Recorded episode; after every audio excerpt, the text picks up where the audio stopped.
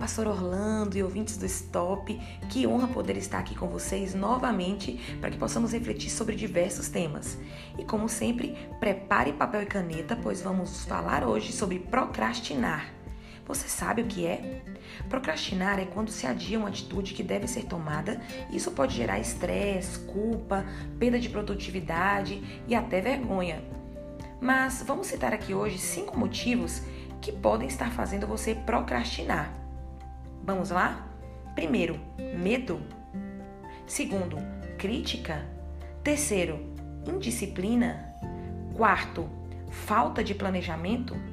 E quinto, prazeres momentâneos tem feito você procrastinar? Mas vamos dar aqui também cinco antídotos para que você possa estar mudando de atitude. Troque o medo pela fé. Troque a crítica pelo foco. Troque a indisciplina por constância. E a falta de planejamento por organização. E os prazeres momentâneos? Troque por responsabilidade. Tome uma atitude hoje, porque ignorância é fazer as mesmas coisas esperando resultados diferentes. Muito obrigada pela sua audiência aqui. Nos siga nas redes sociais, Psi Mônica Pereira.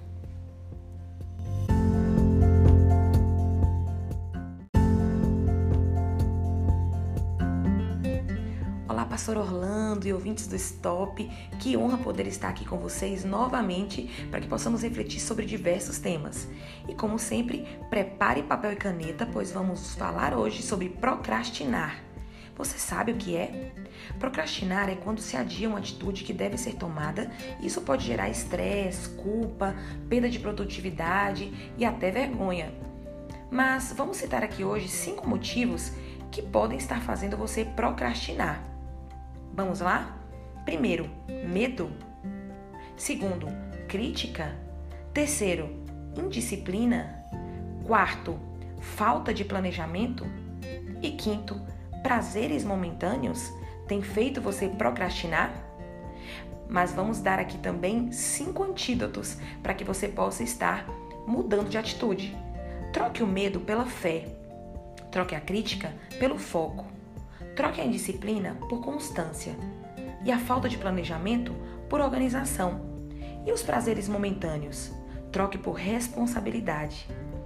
Tome uma atitude hoje, porque ignorância é fazer as mesmas coisas esperando resultados diferentes. Muito obrigada pela sua audiência aqui. Nos siga nas redes sociais, Psi Mônica Pereira.